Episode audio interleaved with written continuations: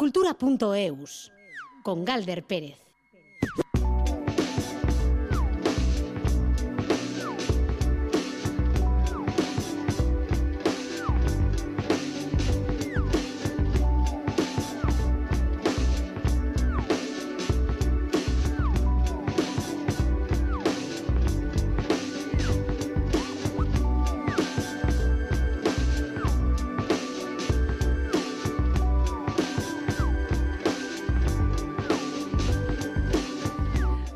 León, nuestro saludo llega hoy desde un bosque donde todo el mundo está listo para escuchar música exótica, pero resulta que la única música que hay es la de una banda de juglares que se ha perdido en el camino, o mejor dicho, que anuncia su despedida. Son dos bandas.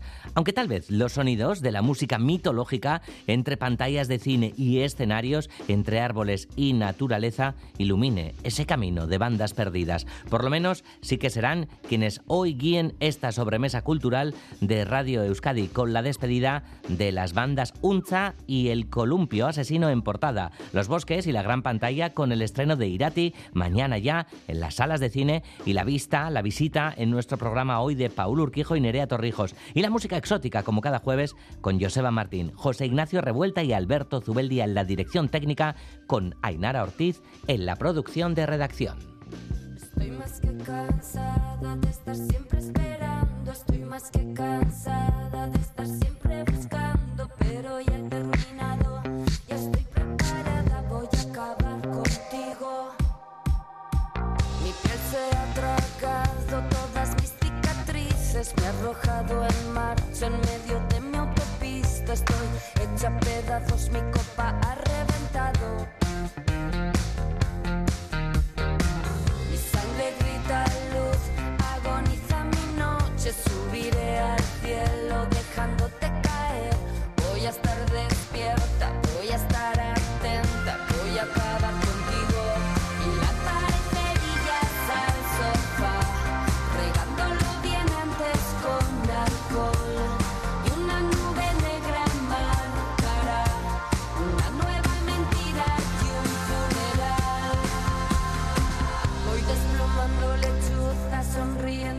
Ay, ay, el columpio asesino que tras dos largas décadas en la música, pues deciden dejar su trayectoria musical como banda. Su última gira por salas va a arrancar el 15 de septiembre en Café Anzoquia de Bilbao. Al día siguiente estarán en Donostia. Noviembre pasarán por Gasteiz, por otro montón de ciudades y van a terminar el 29 de diciembre en casa, en Iruña, en el Festival Santas Pascuas.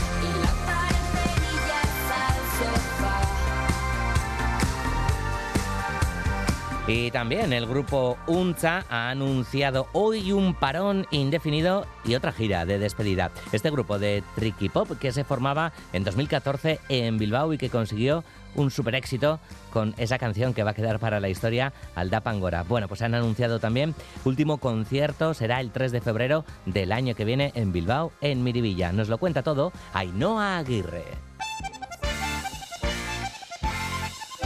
UNZA se formó en 2014 en Bilbao y se separará en 2024, diez años después, tras su concierto en el Miribilla.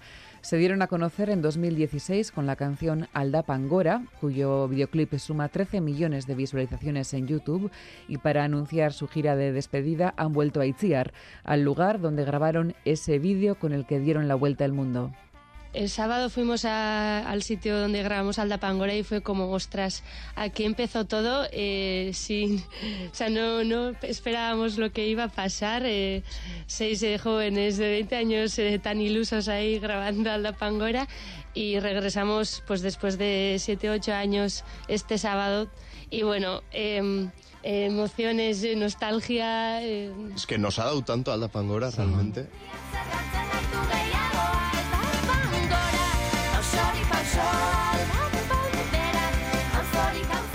En un momento en el que la triqui no estaba de moda, Josune Araquistañ, Aitor Wizi y sus compañeros de UNZA consiguieron un éxito que nadie esperaba y entre 2016 y 2021 publicaron tres discos, Ertzetatik, Xilema y Ezin Ezer Espero. Creo que estamos cansados de la dinámica. Disco gira, gira disco.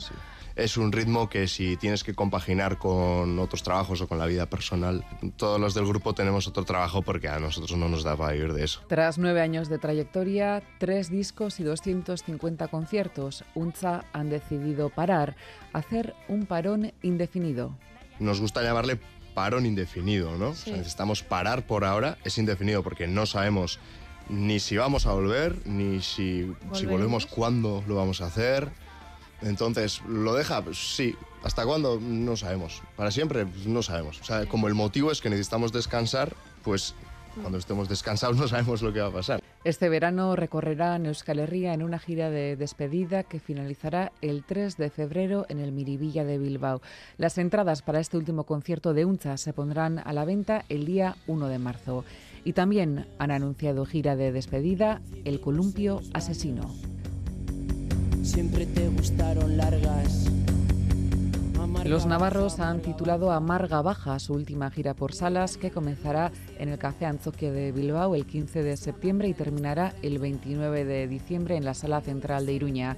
En Donostia actuarán en Inchaurrondo el día 16 de septiembre y en Gasteiz en el Jimmy Jazz el 11 de noviembre. Las entradas estarán disponibles a partir del próximo martes, día 28, en las páginas web de Laste Tour y Osopolita. Así lo han anunciado en sus redes, donde también han compartido este comunicado. Nos vamos, lo dejamos, pero no sin antes celebrarlo, porque las cosas buenas acaban bien o mal, y lo nuestro solo puede acabar como mejor sabemos hacerlo, con una gira de despedida por vuestras ciudades, ofreciéndoos un concierto en el que repasaremos toda nuestra discografía. Por eso os invitamos a encontrarnos por última vez en vuestras salas favoritas, quemando la noche, sudando la noche, amando en la noche, porque somos, sois y siempre seremos amantes en el precipicio.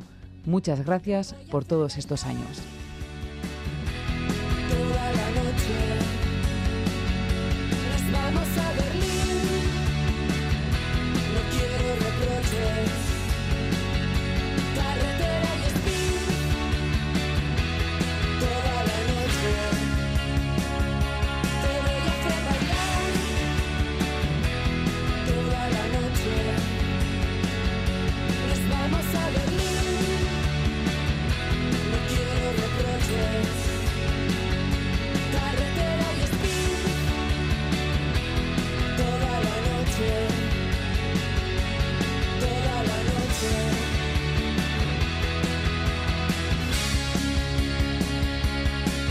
Gracias a vosotras, a vosotros, Columpio, a Asesino, eta Unza. Seguimos en Afarroa.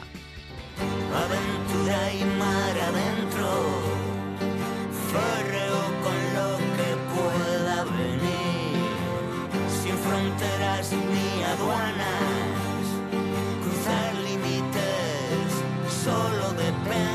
El festival Estaciones Sonoras en Cascante cumple 10 años. El aniversario se va a celebrar como siempre, como no, con conciertos rodeados además de gastronomía y actividades culturales, pero esta vez recuperando algunos de los artistas que más éxito han tenido en estos últimos años. Es el caso del Drogas con su gira de 40 años de barricada, o Sol López, que revive su proyecto Deluxe. También estarán Viva Suecia, Sinova o Quique González y artistas locales como Andrea Santiago o Alejo. Como es habitual en estaciones sonoras, serán cuatro citas a lo largo del año. La primera de ellas mañana mismo, más música con Itziar Lumbreras. Un festival en cuatro ediciones, cuatro fechas diferentes en las cuatro estaciones del año. Estaciones Sonoras vuelve con un aniversario muy especial, el décimo, en el que van a seguir con su filosofía de atraer al público a conciertos de grandes artistas en un formato cercano y con público reducido, rodeados, como siempre, de gastronomía local. Durante todo 2023 se han programado más de 30 conciertos. Anselmo Pinilla es el director de Estaciones Sonoras. Que no es un festival al uso, que es un, un festival de conciertos hablando de la música. Aquí los grupos tocan el tiempo necesario, no van con prisa. Creo que eso no pasa en los festivales habituales de España. Es un espacio muy cercano, eh, creo que eso es, es- es un encanto, ¿no? Poder ver a, el año pasado a Lori Meyers eh, con tan solo 1.800 personas, eso no pasa en cualquier sitio, ¿no? Eso pasa en Cascante. El poder tomarte un buen plato de verduras mientras ves un concierto, eso va a pasar en Cascante con estrellas Michelin. La primera parada de Estaciones Sonoras será este próximo 24 y 25 de febrero en el Estaciones Invierno, con actuaciones de Niños Mutantes y Colectivo Panamera. El 12 y 13 de mayo, Estaciones de Primavera, será el turno del Drogas, Quique González en su gira 25 años y también Viva Suecia, Secon Kokoschka o Micromambo, entre muchos otros. Y para despedir el verano, el 2 de septiembre, conciertos gratuitos en los que actuarán los Fresones Rebeldes, Smile y la cascantina Noah DJ.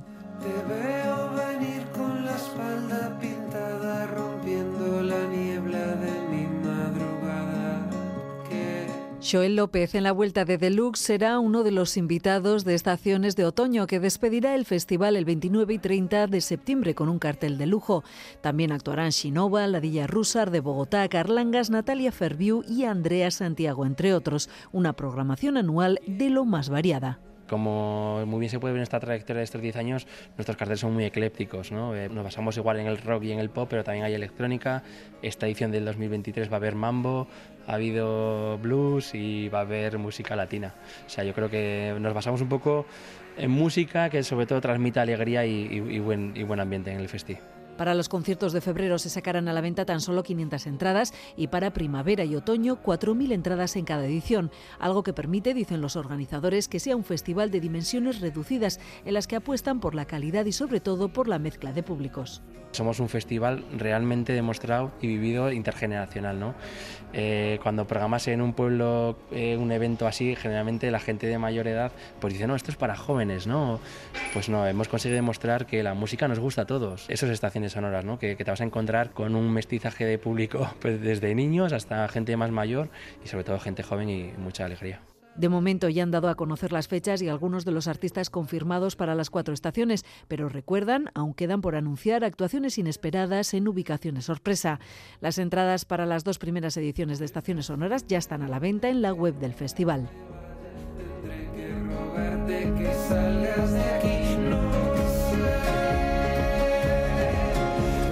Y más festivales. Loral Día, el Festival de la Cultura Euskaldun de Primavera en Bilbao, tiene ya preparado todo el programa para su novena edición. Se va a celebrar del 9 al 26 de marzo, el próximo mes. El festival se celebra este año bajo el lema Mailúa Gara y va a ofrecer propuestas culturales de múltiples disciplinas en 14 espacios diferentes de la ciudad. Le cedemos el martillo a Juan Ramón Martiarena.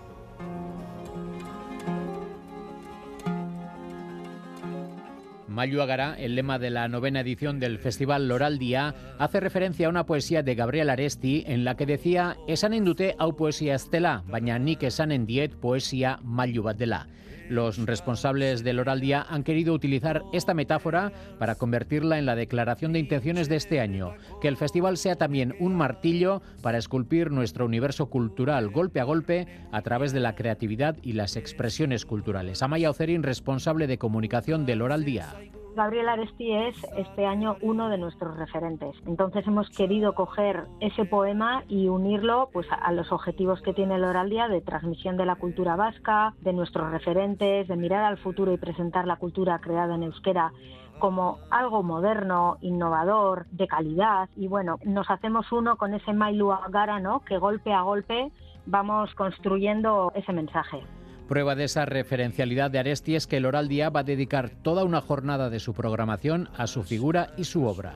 Gabriel Aresti, conocido sobre todo en Bilbao, pero queremos que todavía se conozca más y rendirle pues ese sentido homenaje que él merece, ¿no? Que su trabajo merece. Lo hemos hecho en colaboración con Gabriel Aresti Cultura El Cártea y vamos a hacer tres eventos durante el día. Arrancamos con un paseo por la ría en barco en el que Xavier Monasterio y Carmelo Holanda nos van a contar cuál es el Bilbao de Gabriel Aresti, qué Bilbao reflejaba él, ¿no? Al mediodía haremos una comida espectáculo en el Café Anchoquia. Tendremos actuaciones en diferentes disciplinas, textos, poesía, música, teatro, vamos a tener un poco de todo. Y todos los comensales vamos a terminar cantando juntos con el acompañamiento de Mikel Inun canciones que en su momento Gabriel Aresti escribió La tercera cita de la jornada dedicada a Aresti tendrá lugar al anochecer en Ocharcoaga. Partiendo del cuento Jainkoa Jaiozen Ocharcoagan, se proyectará una pieza de artes visuales en la fachada de un edificio del barrio titulada Ocharcoaga Bilbo Biolabat a la Mayubat. Loraldia ofrecerá un total de 21 propuestas culturales de diversas áreas y disciplinas a lo largo de 17 días en 14 espacios diferentes de Bilbao y con la participación de más de 150 creadores y creadoras. Como siempre irán de la mano creadores de larga trayectoria y noveles, como entre otros muchos a Cántica Coralá, Daneles Arriugarte, Mayiancho Perena, Maider Arregui, Miren Narvaiza, Kukai Danza, Igor Elorza, Rafa Rueda, Irache Fresneda, Castillo Suárez y Benito Lerchundi. Será la primera vez que el bardo de Orio tome parte en Loral Día.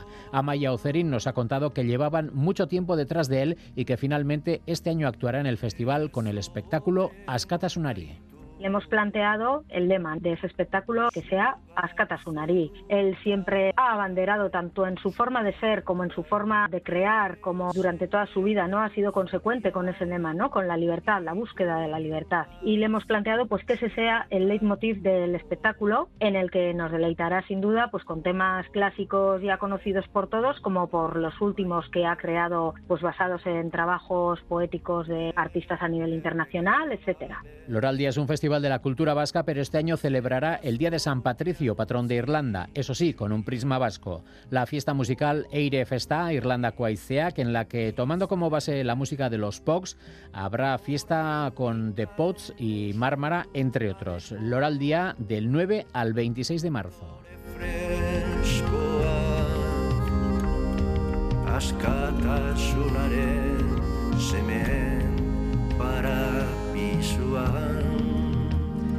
La semana que viene arranca Loraldi a tiempo tendremos de hablar de ello también aquí en cultura.eus. Zure autoasegurua ekarriko zenuke kutsabankera bere prezioa hobetu ezkero? Kontsultatu apirilaren amabosta baino lehen ea gure promozioaz balia zaitezkeen. Informazio gehiago irubibikoitza.kutsabank.es Kutsabank, hemendik. No hay exorcismo que pueda con ella. Hombre, soy un poco brujita, me gustaría. Valeria Ross. ¿Tú tienes duende? Aquelarre. ¡Bienvenidos a Aquelarre, vamos! Esta noche en ETV2.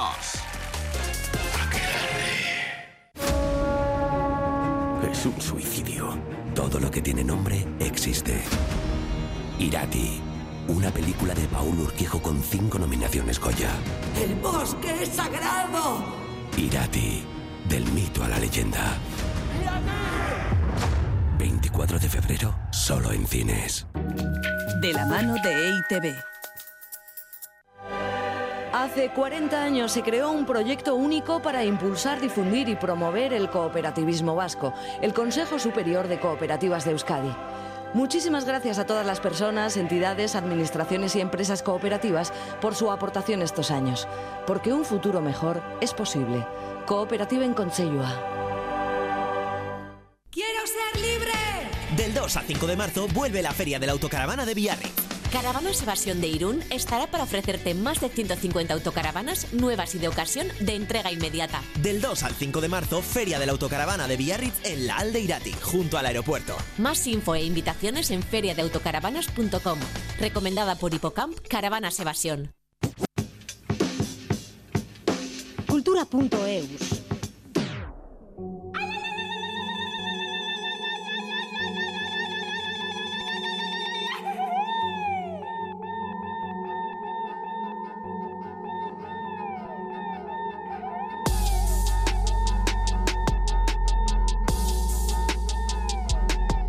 Y tenemos más festivales como propuestas para este jueves en cultura.eus porque llega la decimosexta edición del Festival Internacional de la Oralidad. AOZAO que se celebra desde mañana mismo hasta el 1 de abril, principalmente en Tolosa y Ordicia, pero también con la visita a otros 19 municipios, reuniendo en total a 30 narradores vascos e internacionales. Está dirigido a un público amplio, desde niños, niñas, jóvenes y personas adultas. Entre las diferentes actividades están el concurso de narración de cuentos, los cursos de narración y el séptimo encuentro de narradores vascos en Tolosa. María Uría nos acerca los detalles de este festival internacional. Festival La Ozao acogerá diferentes eventos y espectáculos, cursos, galas de la narración, de la oralidad y la undécima edición del concurso de narración de cuentos. Entre las personas participantes, junto a narradores de Euskal Herria, también actúan creadores internacionales, como explica el también narrador y miembro de Intujay Teatro, Mai Gorostiega, coordinador del evento. Tenemos cuentos para niños, cuentos para adultos, cuentos familiares, eh, historias, narraciones, leyendas, mitos. Eh, vienen a visitarnos eh, artistas de, de, otras partes del mundo. en este caso, pues traemos de Bélgica, Francia Polinesia, México, Japón, Nicaragua, Nigeria, a los que se suman pues un montón de narradores orales vascos que vienen de todas partes de, de, Euskal Herria y que engrandecen este festival pues con más de unas 60 actividades, 19 mm, pueblos, casi 30 artistas. Poquito a poco ha ido creciendo nuestro festival, afortunadamente. El festival así acogerá diferentes actividades que llegarán a 19 municipios vascos. Ane Guevara, José Mari Carrere e Iñaki Carretero participan en el festival, entre otros muchos. Carretero lo hará como presentador del concurso que se celebrará en Orticia. Y tienen que contar una historia de seis minutos y luego un jurado profesional y el, y el propio público pues vota y decide quién va a la final. Y yo hago de presentador y normalmente lo que suele hacer es por medio de los cuentos y de la imaginación y de las cosas que he escuchado de chascarrillos, normalmente de chascarrillos de la semana, intento hacer un nexo. Y le preguntamos, ¿qué se destaca en la figura de la persona que narra historias, cuentos? Necesita que le guste escuchar y que quiera contar todo lo que ha escuchado y ha sentido al escuchar una historia que puede haber leído, puede haber escuchado o puede haber inventado no sé, nosotros no somos actores, entonces yo creo que el narrador lo que tiene no puede contar nada que no haya sentido, ¿vale? Lo tiene que sentir, tiene que interiorizar esa historia y hacerla suya. Es un poco lo que nos diferencia a lo mejor con los actores, ¿no? Que yo no hago un papel, yo soy yo y cuento cosas que a mí me han impactado o me han gustado por algo y que quiero que otras personas le impacten o les gusten, porque a mí me han gustado. En Tolosa se celebrará la séptima edición del Encuentro de Narradores Vascos y se entregará el premio honorífico La Calabaza de Oro al escritor Ángel Erchundi queremos entregársela a Ángel Erchundi, eh, un escritor donde yo diría que la oralidad está muy presente en muchos de sus textos, en muchos de sus trabajos y creo que todos los narradores orales vascos estamos muy agradecidos al gran trabajo que ha hecho al Ángel Erchundi y por eso queremos entregarle este, este premio de honor de la Calabaza de Oro. Los otros dos premios de la Calabaza de Oro se desvelarán el mismo día. Toda la información sobre la programación del festival La OZAO se podrá encontrar en intujaiteatro.blosto.com. Exótica, viaje musical en cultura.eus, con Joseba Martín.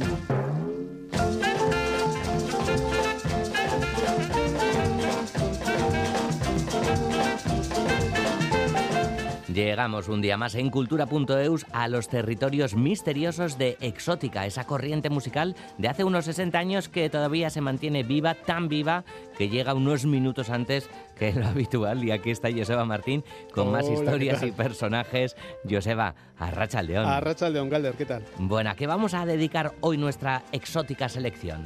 Pues más que a qué va a ser a quién. Vamos a rescatar la sorprendente historia de un músico conocido artísticamente como Chaino, aunque su nombre real era Leon Johnson. Se llamaba a sí mismo el genio de la percusión de África. Tocaba los bongos de manera espectacular y se había hecho popular en un circuito donde se permitía un poquito a los afroamericanos mostrar sus cualidades en el mundo del espectáculo, casi siempre para el público negro. Pero a fines de la década de los 50 y principios de los 60, su popularidad llegó al público blanco allá en Estados Unidos y pudo grabar varios discos que curiosamente varios de ellos han llegado hasta nuestros días. Lo curioso de Chaino es que en la contraportada de los discos ofrecía, supongo por cuestión de, del manager, una biografía ficticia donde se mostraba como un huérfano de una tribu perdida de África Central que había sido rescatado por un misionero después de que, una de que su tribu fuera masacrada por unos vecinos rivales. En realidad Chaino había nacido en Filadelfia, como decimos se apellidaba Johnson, se había criado en Chicago. Muchos vieron que se había inspirado en cierta manera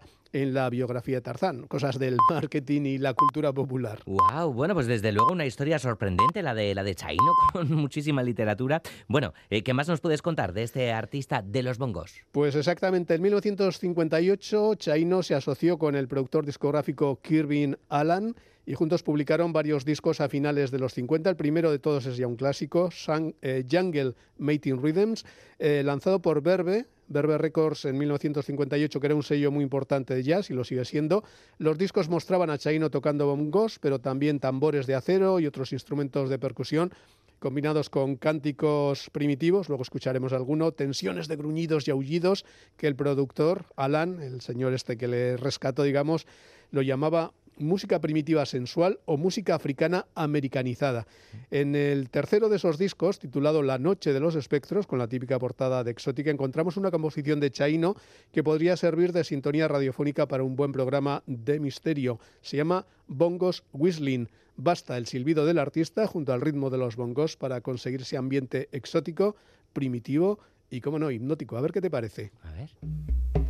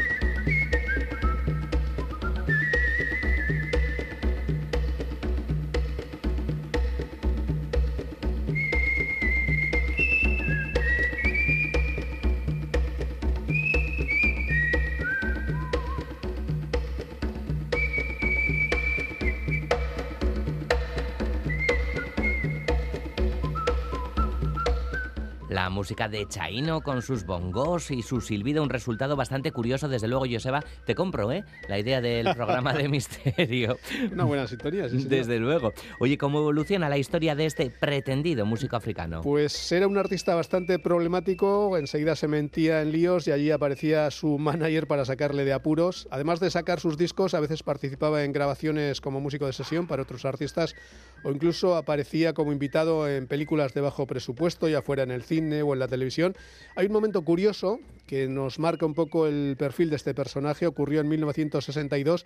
Estaba previsto que compartiera escenario con la cantante sudafricana Miriam Makeba, que empezaba a ser popular allí, ni más ni menos que en el Hollywood Bowl, un espectacular recinto al aire libre, pero no pudo llegar a tiempo porque estaba en el calabozo, en la cárcel por algunos incidentes, digamos. Chaino aportó a Exótica su fijación por la conexión africana, ya fuera en los ritmos o en los títulos, como en esta pieza que vamos a escuchar, que es Danza Ceremonial Batusi. Los Batusi son conocidos actualmente como los Tutsis, con gran implantación en Ruanda y Burundi, y precisamente son sus espectaculares danzas lo más llamativo de todas esas tradiciones que aún conservan. En Batusi Ceremonial Dance, Chaino se luce junto al flautista y, como no, sus ricas percusiones.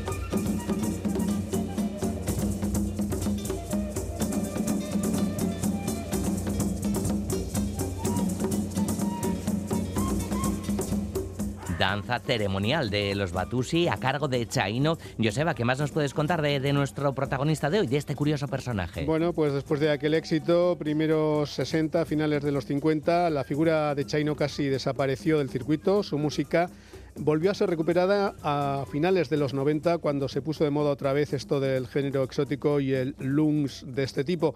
Hay un libro muy interesante que analiza todo este movimiento, se llama Mondo Exótica, donde el investigador italiano Francesco Adinolfi dice que lo, en los álbumes de Chaino lo exótico encontró su máxima expresión, ritmos repetidos, gritos salvajes e iconografía tribal destinada a desencadenar las fantasías paganas del oyente. Otros autores han definido su sonido como música para aparearse o melodías alucinantes para sonar en escenarios como fiestas tiki o teatros porno.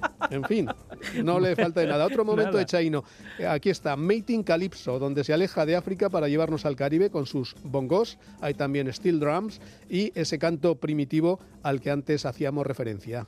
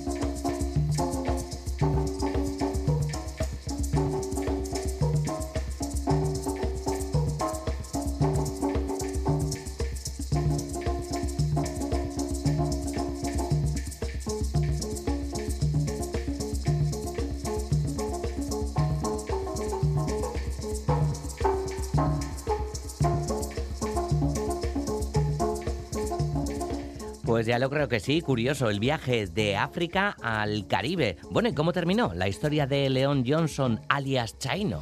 Pues después de muchas vueltas se instaló en Oklahoma City, vivía allí prácticamente en la calle hasta que le encontró Carl Blandon, un filántropo de la ciudad muy interesado en la cultura, le alquiló un apartamento para que pudiera vivir eh, más o menos lejos de la calle, le animó a que pidiera ayudas sociales y enseguida comenzó a tocar en la ciudad, ahí en Oklahoma City, y además con muy buena aceptación por parte del público. Después Chaino regresó a Chicago, allí se reunió con su hermano, después resultó gravemente herido en una pelea en un bar de Los Ángeles en 1998, regresó de nuevo a Chicago después de curarse las heridas, pero al año siguiente, en el 99, se le diagnosticó un tumor cerebral, se le operó para sacarlo adelante, pero sufrió un ataque al corazón que terminó definitivamente con su accidentada vida. Su mentor llegó a sacar poco después un disco recopilatorio para reivindicar precisamente todo ese trabajo que había dejado atrás. Y allí se encontraba la canción con la que nos vamos a despedir, Jungle Drums, los tambores de la jungla, de nuevo, un tour de force entre los bongos, las percusiones y la flauta. Bueno, pues con eso nos, nos vamos a despedir con la sorprendente historia de este músico afroamericano, chaino, un maestro de los bongos y un nombre a tener en cuenta en este estilo de, de música. Pues Joseba, volvemos la semana que viene a Exótica contigo. Joseba Martín, un placer, como siempre. Un placer también para mí, quererte.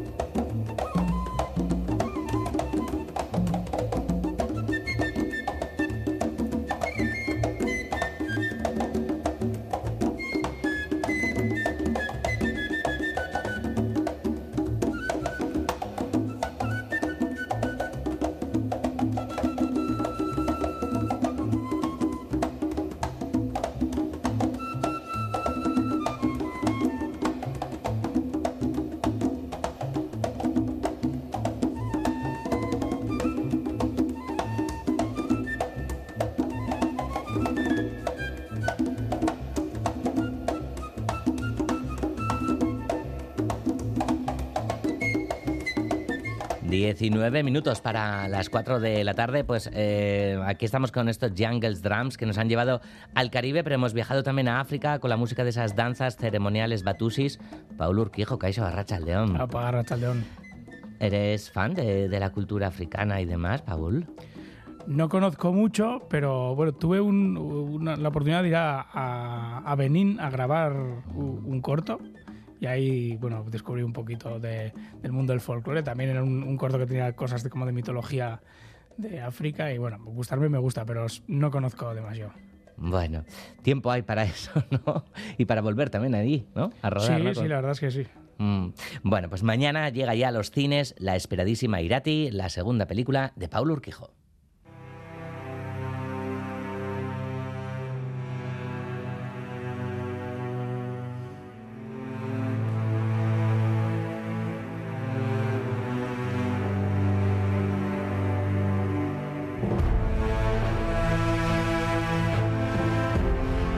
Creado una gran expectación meses antes de su estreno en cines. Eh, como decíamos, a partir de mañana es cuando se podrá ver Irati en las salas de cine. Esta historia apasionante con aventuras mitológicas a las que se enfrenta la protagonista Irati, una joven enigmática, podemos decir, ahora nos dirá más eh, Paul, y también ese Neko, ese, guerrero cristiano del siglo VIII, Irati y Eneko, viajan, van encontrando un montón de cosas, perdiendo otras, por el bosque de, los Pirineos, donde todo lo que tiene nombre existe, y, e escena de Angustia Badá. Bueno, Paul, ah, ¿cómo se siente en la víspera de, de- del estreno? Bueno, claro, ya se ha proyectado y demás, pero el llegar a las salas es como lo importante, ¿no, Paul? Hombre, desde luego, no es que realmente se cierre el círculo. La película se hace para el público y el público realmente la va a poder ver en el cine y es para donde está hecha, ¿no? Entonces, con muchas ganas, la verdad. Mm. ¿Y cuántas entrevistas llevas ya con, con Irati? No sé si llevas la cuenta, pero... Dos millones, no sé. bueno, eh, le hemos llamado también a, a Nerea Torrijos, que es la diseñadora de- del vestuario de la peli. Nerea, ¿qué tal? La racha al león. Arracha León, ¿qué tal? Bueno, eh, Nerea, ¿cómo llevas tú el día del estreno? ¿Y cómo espera el vestuario eh, el estreno? Porque el vestuario hay que guardarlo, hay que conservarlo muy bien. Eh, ¿Siente los nervios, las ropas eh, del estreno? bueno, yo lo llevo muy bien, con muchas ganas ya de que la gente vea la peli. Y sí, como tú dices, la- las ropas tienen que estar un poco guardadas para que nadie las vea hasta el momento en el que salga la peli y que sea sorpresa, ¿no? Bueno, en las redes nos has contado mucho también de- del vestuario, ¿no, Nerea? Bye, sí, me gusta desarrollar porque creo que es algo interesante para la gente pues que no tiene mucho acceso a lo que es un rodaje o, o a directamente a gente que hace cine y muchas veces no solamente lo que ves, ¿no? sino el desarrollo que hay detrás. En una película, todos los departamentos, desde el director hasta el último departamento, tenemos cantidad de trabajo que desarrollamos hasta llegar a un punto en común con nuestro capitán del barco, ¿no? que en este caso es Paul. Y, y me parece muy interesante el poder desarrollarlo, aunque sea a un nivel más en redes, aunque sea poco que no tenga mucha accesibilidad mucha gente, pero sí mis conocidos o mi gente cercana, porque creo que es algo bonito para ellos también. Mm. Bueno, lo que parece que está claro es que, que al público que ha visto Irati le ha encantado, ¿no? Ahí está ese reconocimiento de, de también de, Donostia, ¿no? En la Semana de Cine Fantástico y, de Terror. Eh, estos reconocimientos son súper importantes, los premios del público. Paul, ¿no? Tú antes decías al inicio de la conversación, ¿no? Que es para el público, para quien se hace una película. Sí, eh, realmente en, en- en un festival el mejor premio es el del público, siempre. Y Sí. más en un festival como el de Sitges, ¿no? Porque eh, la gente que va ahí realmente ama el cine y, y- y se genera un, un ambiente muy guay. Eh, y ven muchísimas películas, gente que muy asidua, que, que cuando van a Sitges se levantan a las 8 de la mañana o antes para, para ver, mm, se ven igual mm, esos 10 pelis al día, gente que, que come, que, que cinéfagos, que se dice. Si se alimentan de, de, de Eh, cine, eso es. Eh, y entonces, joder, que a nosotros nos dieran el premio del público y también el de efectos especiales, pues es una maravilla, ¿no? Porque competimos con, con películas de género fantástico internacionales. Mm. Y a partir de mañana, en 112 salas de- del Estado, hay una cosa, son un montón de, de copias, Paul, no sé, yo tampoco controlo muy bien el número de copias y demás, pero otro dato que llama la atención, y es que en la mayoría de ellas, de ellas ha pedido la, la versión original. En euskera, sí, claro. sí, sí, es, un- es, una, eh, eh, es un número elegante de, de- de copias para cines, para la peli que es, ¿no? Al final no deja de ser una película en euskera, que, que quieras o no, bueno, a veces cuesta, cuesta meterlas en distribución. Y, y sí, la verdad, va, va a haber en muchísimos cines de, de todo el país, va a haber eh, copias en versión original, también dobladas, pero, pero nos ha sorprendido eh, felizmente que, que hay mucha en versión original.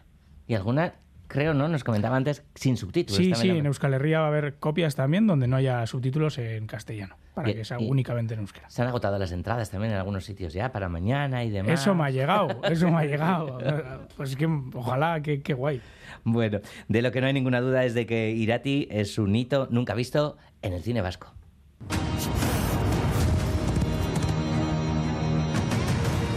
Norbaitek du.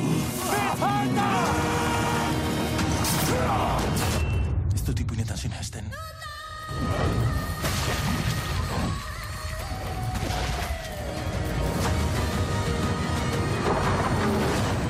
Paul, eh, has cumplido una fantasía con, con Irati, es una fantasía hecha, hecha realidad. Pues totalmente, ¿no? Eh, no sé, yo desde, pues eso, desde chiqui, lo repito muchas veces, ¿no? Pero desde chiqui, pues he sido un apasionado de, de esos cuentos de mitología que, que son de todos nosotros y nosotras, ¿no? Que, que nos han contado, que nos han llegado a través de la, de la tradición oral y nos han contado desde chiquis, ¿no? Esas historias de, de Mari, de Basajaun, de Sugar, de las Lamías, eh, que, que están en esa naturaleza a la que tan asiduos somos los, los vascos ¿no? y vascas, que nos gusta, somos mendisales. Y yo si- siempre que iba al monte para mí estaban ahí, ¿no? Entonces, eh, para mí es algo real a lo que le quería hacer un gran homenaje, quería hacer una gran película épica, siempre he pensado que, era un material que podía, mm, que merecía y podía tener una gran película en ese contexto legendario de la, de la Edad Media, del siglo VIII, además de todo ese mundo de, de Orreaga y el, el protorreino de, de Pamplona, ¿no? de, de- todo ese mundo. Y bueno, pues eh, con cabezonería he cumplido ese sueño, la verdad. Cuando llegó el rodaje es que no me lo creía, pero, pero lo hemos hecho. Eh, Nerea, Paul tiene fama de, de muy cabezón, es así, trabajando antes le, le llamabas capitán y demás. Bueno, yo creo que sí. Has entrado como suave, yo creo que... Sí, sí, es, es una persona, más que cabezón, es muy detallista. Es un director que tiene una visión muy clara de lo que él quiere contar y cómo quiere contarlo estéticamente, ¿no? O sea, al final él tiene muy claro en su cabeza lo que quiere y, a- y aprieta para que tú como, como parte de ese, de, de ese equipo tú puedas... Ahí va. Vaya. Ahí, Ahí, al- o sea, con lo bonito que estaba siendo. Te voy a leer un WhatsApp mientras tanto, ¿vale? Llegan varios que tienen muchas ganas de, de ver Irati, eh, Paul, eh, muchas ganas de, de ver la peli, de ver Irati. Y el día 4 Paul en Tabacalera hablando sobre la peli, que estarás también. Ella ha conseguido una invitación y demás. El público quiere, quiere charlar también contigo, Paul. Sí, claro. Bueno, yo para eso estoy también, ¿no? Es bonito también que genere, que genere diálogos. Nerea, que ya te hemos recuperado. Sí, perdón, me sí. Eh, pues nada, te decía que bueno, que en el caso de Paul yo creo que, que es bueno esa cabezonería y esa y esa exigencia porque es una persona que lo hace siempre desde el positivismo, o sea, yo no y trabajando con él la primera vez puede que te parezca un poco más complejo en algunos detalles o que te pide cosas que igual tú no esperabas que te pida, cosas normales. Pero luego ves el resultado de sus películas y ves el resultado de su trabajo y la forma que tiene de trabajar. Y todas esas cabezonerías, luego dices, menos mal. Porque si no me hubiese hecho ir un poco más allá, ¿no? Si igual no me hubiese propuesto hacer esto o me hubiese pedido esto de esta manera, quizás nunca hubiese llegado a hacer esto tan bonito. Mm. Y como lo hace siempre desde un respeto y un amor al trabajo, a mí me parece que es eh, cabezón, pero guay. Cabezón, pero guay. Cabezón, pero guay. Ese es pedazo de titular. Bueno, nos van llegando fotos y tal, se las voy a enseñar a, a Paul poquito a poco. Bueno, el género fantástico que, que llegó a Euskadi, bueno, ya, ya estaba también, ¿no? Ya, ya lo hemos vivido y demás, pero eh, con, parece que gracias a tus pelis también, Paul, ¿no? Parece que, que se va normalizando, lo vamos interiorizando, ¿no? De, de manera más, más natural. Bueno, yo creo que somos hordas y muchísima gente en la que disfrutamos y consumimos género fantástico desde siempre. En, las, en los cines, la mayoría de las películas más taquilleras son de género fantástico. Las de superhéroes, las de terror, todas esas son, son las más taquilleras. Lo que pasa, lo que no estamos acostumbrados es a generar ese contenido para nosotros mismos. Eh, eh, entonces, eh, bueno, yo soy uno de muchos, eh, yo en el, en, el, en el contexto del cine, pero hay otra gente que, pues en el mundo del cómic, en el mundo de, la literatura, hay, hay, mm, gente que, que tiene esa pulsión de que quiere hacer género fantástico y poco a poco se, se va haciendo y vamos teniendo nuestro, nuestro nicho para, para poder eh, que, la gente de aquí lo pueda consumir y también la gente de fuera, ¿no? Porque aquí tenemos un material muy poderoso, muy interesante, que es absolutamente exportable. Entonces, bueno, pues poco a poco, con el esfuerzo de todos y todas nosotros, pues eh, vamos ahí poco a poco. Mm, bueno, tienes que, responder a unas cuantas preguntas. Hoy tienes más entrevistas, pero una compañera de, de la película te lanza una pregunta bastante interesante. Ella es eh, Irati, la actriz Edurne Azcárate. Paul, tú siempre dices que Mari es la madre tierra, la diosa de las diosas y la madre de todos. Si Mari tuviera que delegar sus trabajos de premiar y castigar al mundo, ¿en qué otro Isaki mitológico delegaría? Premiar y castigar al mundo, Paul. ¿En qué otro Isaki mitológico delegarías? Yo luego te voy a decir en Isaki no mitológico, ¿vale? Joder, qué complicado. No hay, no hay nadie, ¿no? Yo creo que no existe. O sea, es- al final es un poco la, la justicia eh, no, no divina, o sea, la justicia telúrica, ¿no? De alguna manera. O sea, es que no te sabría decir. No habría ninguno. Qué cabrona, Edu. Esta mañana creo que en la rueda de prensa, igual quieres responder Me tú, podría Nerea. preguntar por mi color favorito o algo así. Venga, tu color favorito. El ver- bueno, te- mi- mira, de niño siempre ¿Pero el tienes verde. solo uno? Eh, eh, son dos, el verde y el negro. Vale. O sea, el negro es mi predilecto, pero de, de niño siempre pedía el amargo verdea. El verde. Vale. ¿Y Nerea, tú?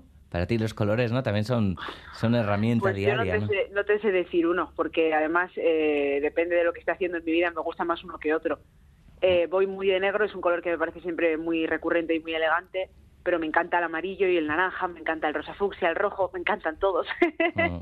Nos están llegando un montón de, de WhatsApps, la verdad, la gente tiene muchas ganas de, de ver la peli. Aquí también nos manda la, la foto, yo creo que, porque dice, tuve la suerte de participar, no sé si era de, de la figuración. ¿Te, te acuerdas? ¿Te puedes acordar de todos los figurantes? Porque en esta peli también, cara, hay un montón. Tú también tienes que vestirlos, Nerea, ¿os podéis acordar luego de, de todas las personas? Sí, a ver, no de todas todo el rato, pero sí, por supuesto. Y, y al final cuando tienes trato, como en nuestro caso, muy directo con todos, no porque estás con ellos un ratito siempre, pues se crean unos lazos que lógicamente con los actores se desarrollan mucho más, pero generalmente un figurante repite, vienen dos, tres días, luego les ves en otras pelis. Entonces son personitas que, que sí, que se forma, forman parte de tu vida cada vez que hay un rodaje o así esporádicamente y sí que te acuerdas. Y si no te acuerdas de su nombre, te acuerdas de que la has visto pero no sabes en qué película y se- te los encuentras, hablas Mm. con ellos. La verdad que se crean relaciones bonitas. Y eso que les pones eh, ropajes bastante incómodos, ¿no, Nerea? ¿No es- ¿Dónde pero, está el gente- equilibrio La entre gente lo se práctico? porta súper bien. Ajá. O sea, la gente en Irati ha sido, bueno, en general, los, los figurantes hacen con mucho amor. Son gente que les encanta el cine, gente que a veces tienen otros trabajos y vienen a veces en sus ratos libres, o gente que, bueno, o gente que se dedica al 100% en esto, pero tienen una paciencia con, con los rodajes y a veces con nosotros mismos, porque para, para mí en mi caso, y supongo que para Paul sobre todo, y para todos los técnicos, sobre todo jefes de departamento, hay veces que estamos muy nerviosos, hay veces que hay muy poco tiempo, mucha tensión, y a veces no tienes ni tiempo de tener una conversación o, o ser súper amable con alguien, ¿no? Y es como, venga, cariño, vístete rápido, o venga, vamos, venga allí. Y sin embargo los, los figurantes te recogen pues eso, tranquila, venga, que lo sacamos. O sea, hay como una voluntad general, ¿no? En el mundo del figurante, por lo menos aquí en el País Vasco, así lo vivo yo, Mm. de, de ayuda y de colaboración de una manera muy bonita. Y se crea algo, pues ya te digo que muy bonito. ¿Qué haríamos sin nuestros figurantes? Voy a leer eh, ot- otro WhatsApp, ¿vale? Eh, Paul Crack, mi Esquer por hacer realidad uno de mis sueños que es traer al cine la historia y mitología vasca. Ya basta de vikingos, ahora le toca a los vascos su lugar en el cine. Mañana vuelvo a ver la peli. Alguien que repite. Qué guay. Eh, otra preguntita, ¿vale? Ahora es el turno de, de Neko. Eneco en la película y Eneco también en la vida. Eneco Sagardoy. Paul, si tuvieras que hacer un musical, ¿qué película adaptarías? Me encanta la cara que has puesto. O sea, tendría que adaptar una película, ¿no? Bueno, eh, él pregunta, si tuvieras que hacer un musical, ¿qué película adaptarías? ¿no? Yo creo que Vamos a tiene pensar como- así algo. Jurassic Park, por ejemplo, con dinosaurios Jurassic Park, el que musical. cantan y bailan. Hoy, con estos eh, inflables de dinosaurios y tal, ¿no? Que están muy de moda, ¿no? Puede ser chulo. Puede ser interesante, ¿no? ¿A ti qué musical te gustaría eh, vestir, Nerea? A mí, buah, no sé, algo que lleve, que sea muy barroco, algo que tenga mucho vestuario de época y muchas épocas distintas. Mm. No sé, te podría decir algo, pues no sé, Egipto, no sé, Mesopotamia, cosas como muy muy de antes que no se hayan hecho aquí tampoco, porque creo que esos son retos muy guays, ¿sabes? Y me encanta, contra más complejo y más reto, más me pone el tema. Mm. Bueno, el, yo no sé, claro, ah, se va acercando la Semana Santa, es una fecha en la que muchísima gente va a ir a ti, el resto del año también, al bosque, para, para quienes hemos visto la peli ya de repente coge otro significado, el, el, el bosque. ¿Habéis vuelto a ir a ti después de, de acabar la peli? No. Eh, no. Claro, cuando... No, hemos comentado de ir a Ochagavía Sí. porque nos encanta y hacer una rutita por ahí. Claro. Nos queda pendiente. Claro, pero eh, si cambia, ¿no? Para, para el público, ¿no? Para, para vosotros, ¿no? ¿Qué, qué va a ser, no? Hombre, yo sí que tengo, sí que pienso de vez en cuando en plan de que me apetece algún día hacerme la ruta, ¿no? Y, y volvernos a adentrar en, en esa selva. Pero bueno, con- cuando terminemos, primero terminamos el curro y luego ya nos cogemos algunos días de, de vacaciones. Sí, porque te habías quedado mucho curro. Oye, ¿estás leyendo algún TV, alguna novela gráfica que, que también, ¿no? Irati nace de, de novela gráfica y demás. ¿Alguna recomendación que tengas entre manos, Paul? Si tienes tiempo para Pues eh, bueno, ahora me estoy releyendo La mazmorra de Trondheim y, y Sfar, que es, bueno, estoy releyéndolo, es un, es un cómic así muy, muy divertido de, de los seres que viven en una mazmorra llena de monstruos. Es un cómic francés que, que es muy gracioso y, y lo recomiendo, que además lo- lo- los, los han sacado en integrales, me los leí hace mucho y me lo estoy volviendo a leer ahora. Vale, Nerea, te, te preguntamos a ti si tienes alguna recomendación también. Cultural. Pues eh, yo recomiendo Habibi, que Paul me, la re- me lo regaló y aún no me lo he leído. Entonces, sé que es un exitazo y que es absolutamente acojonante, que es una obra maravillosa y que siempre se la regalamos a nuestros amigos, Paul. la- eh, y, y me queda pendiente. Y si es tan bonita, ha tenido tantas ed- ediciones y es tan especial, creo que es un, lo que yo recomendaría. Lo que pasa es que no tengo tiempo porque estoy todo el rato trabajando y ahora estoy de promo con Paul, entonces Ya. estoy un poco leyendo guiones y guiones y no tengo mucho tiempo para leer, la verdad, que otras cosas. Y cuando llego a casa me apetece descansar. Siento ser una vaga cultural. No, no para nada. Descansar viendo plataformas y demás u otro tipo de, de descanso, porque claro, para quienes os dedicáis al cine también, ¿no? Ver series, Sí. pelis y demás, no sé hasta cuánto tiene de descanso. Bueno, yo últimamente estoy ce- cebándome, pero cebándome a jugar al Zelda. Ah, Eh, También vemos muchas series, vemos pelis, claro, in- intentamos ir al cine lo más que podemos, pero en mi caso yo eh, llevo dos semanas de descuelgue conectada a la Switch jugando al Zelda, pero se me acabó porque ya me pongo a tope ya la semana que viene a trabajar. ¿Con qué estás, Nerea? Pues mira, Ah, estoy igual no con puedes una decir. obra- Ah, vale, vale. Sí, sí puedo, puedo. Estoy en una obra pequeñita eh, que vamos a estrenar en el Teatro Campos, una ópera que se llama El Teléfono. Eh, el día 2, 3 y 4 creo que lo tenemos.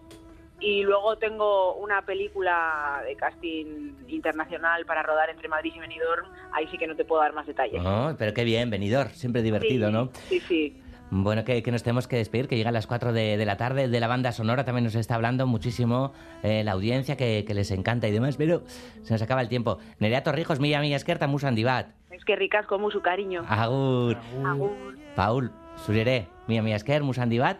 Bueno, es que asko placer bat beti. Eta, batzorteon, pelikularekin. Mi esker. Irati, a partir de mañana, en las salas de cine. Bihar arte, ondo izan.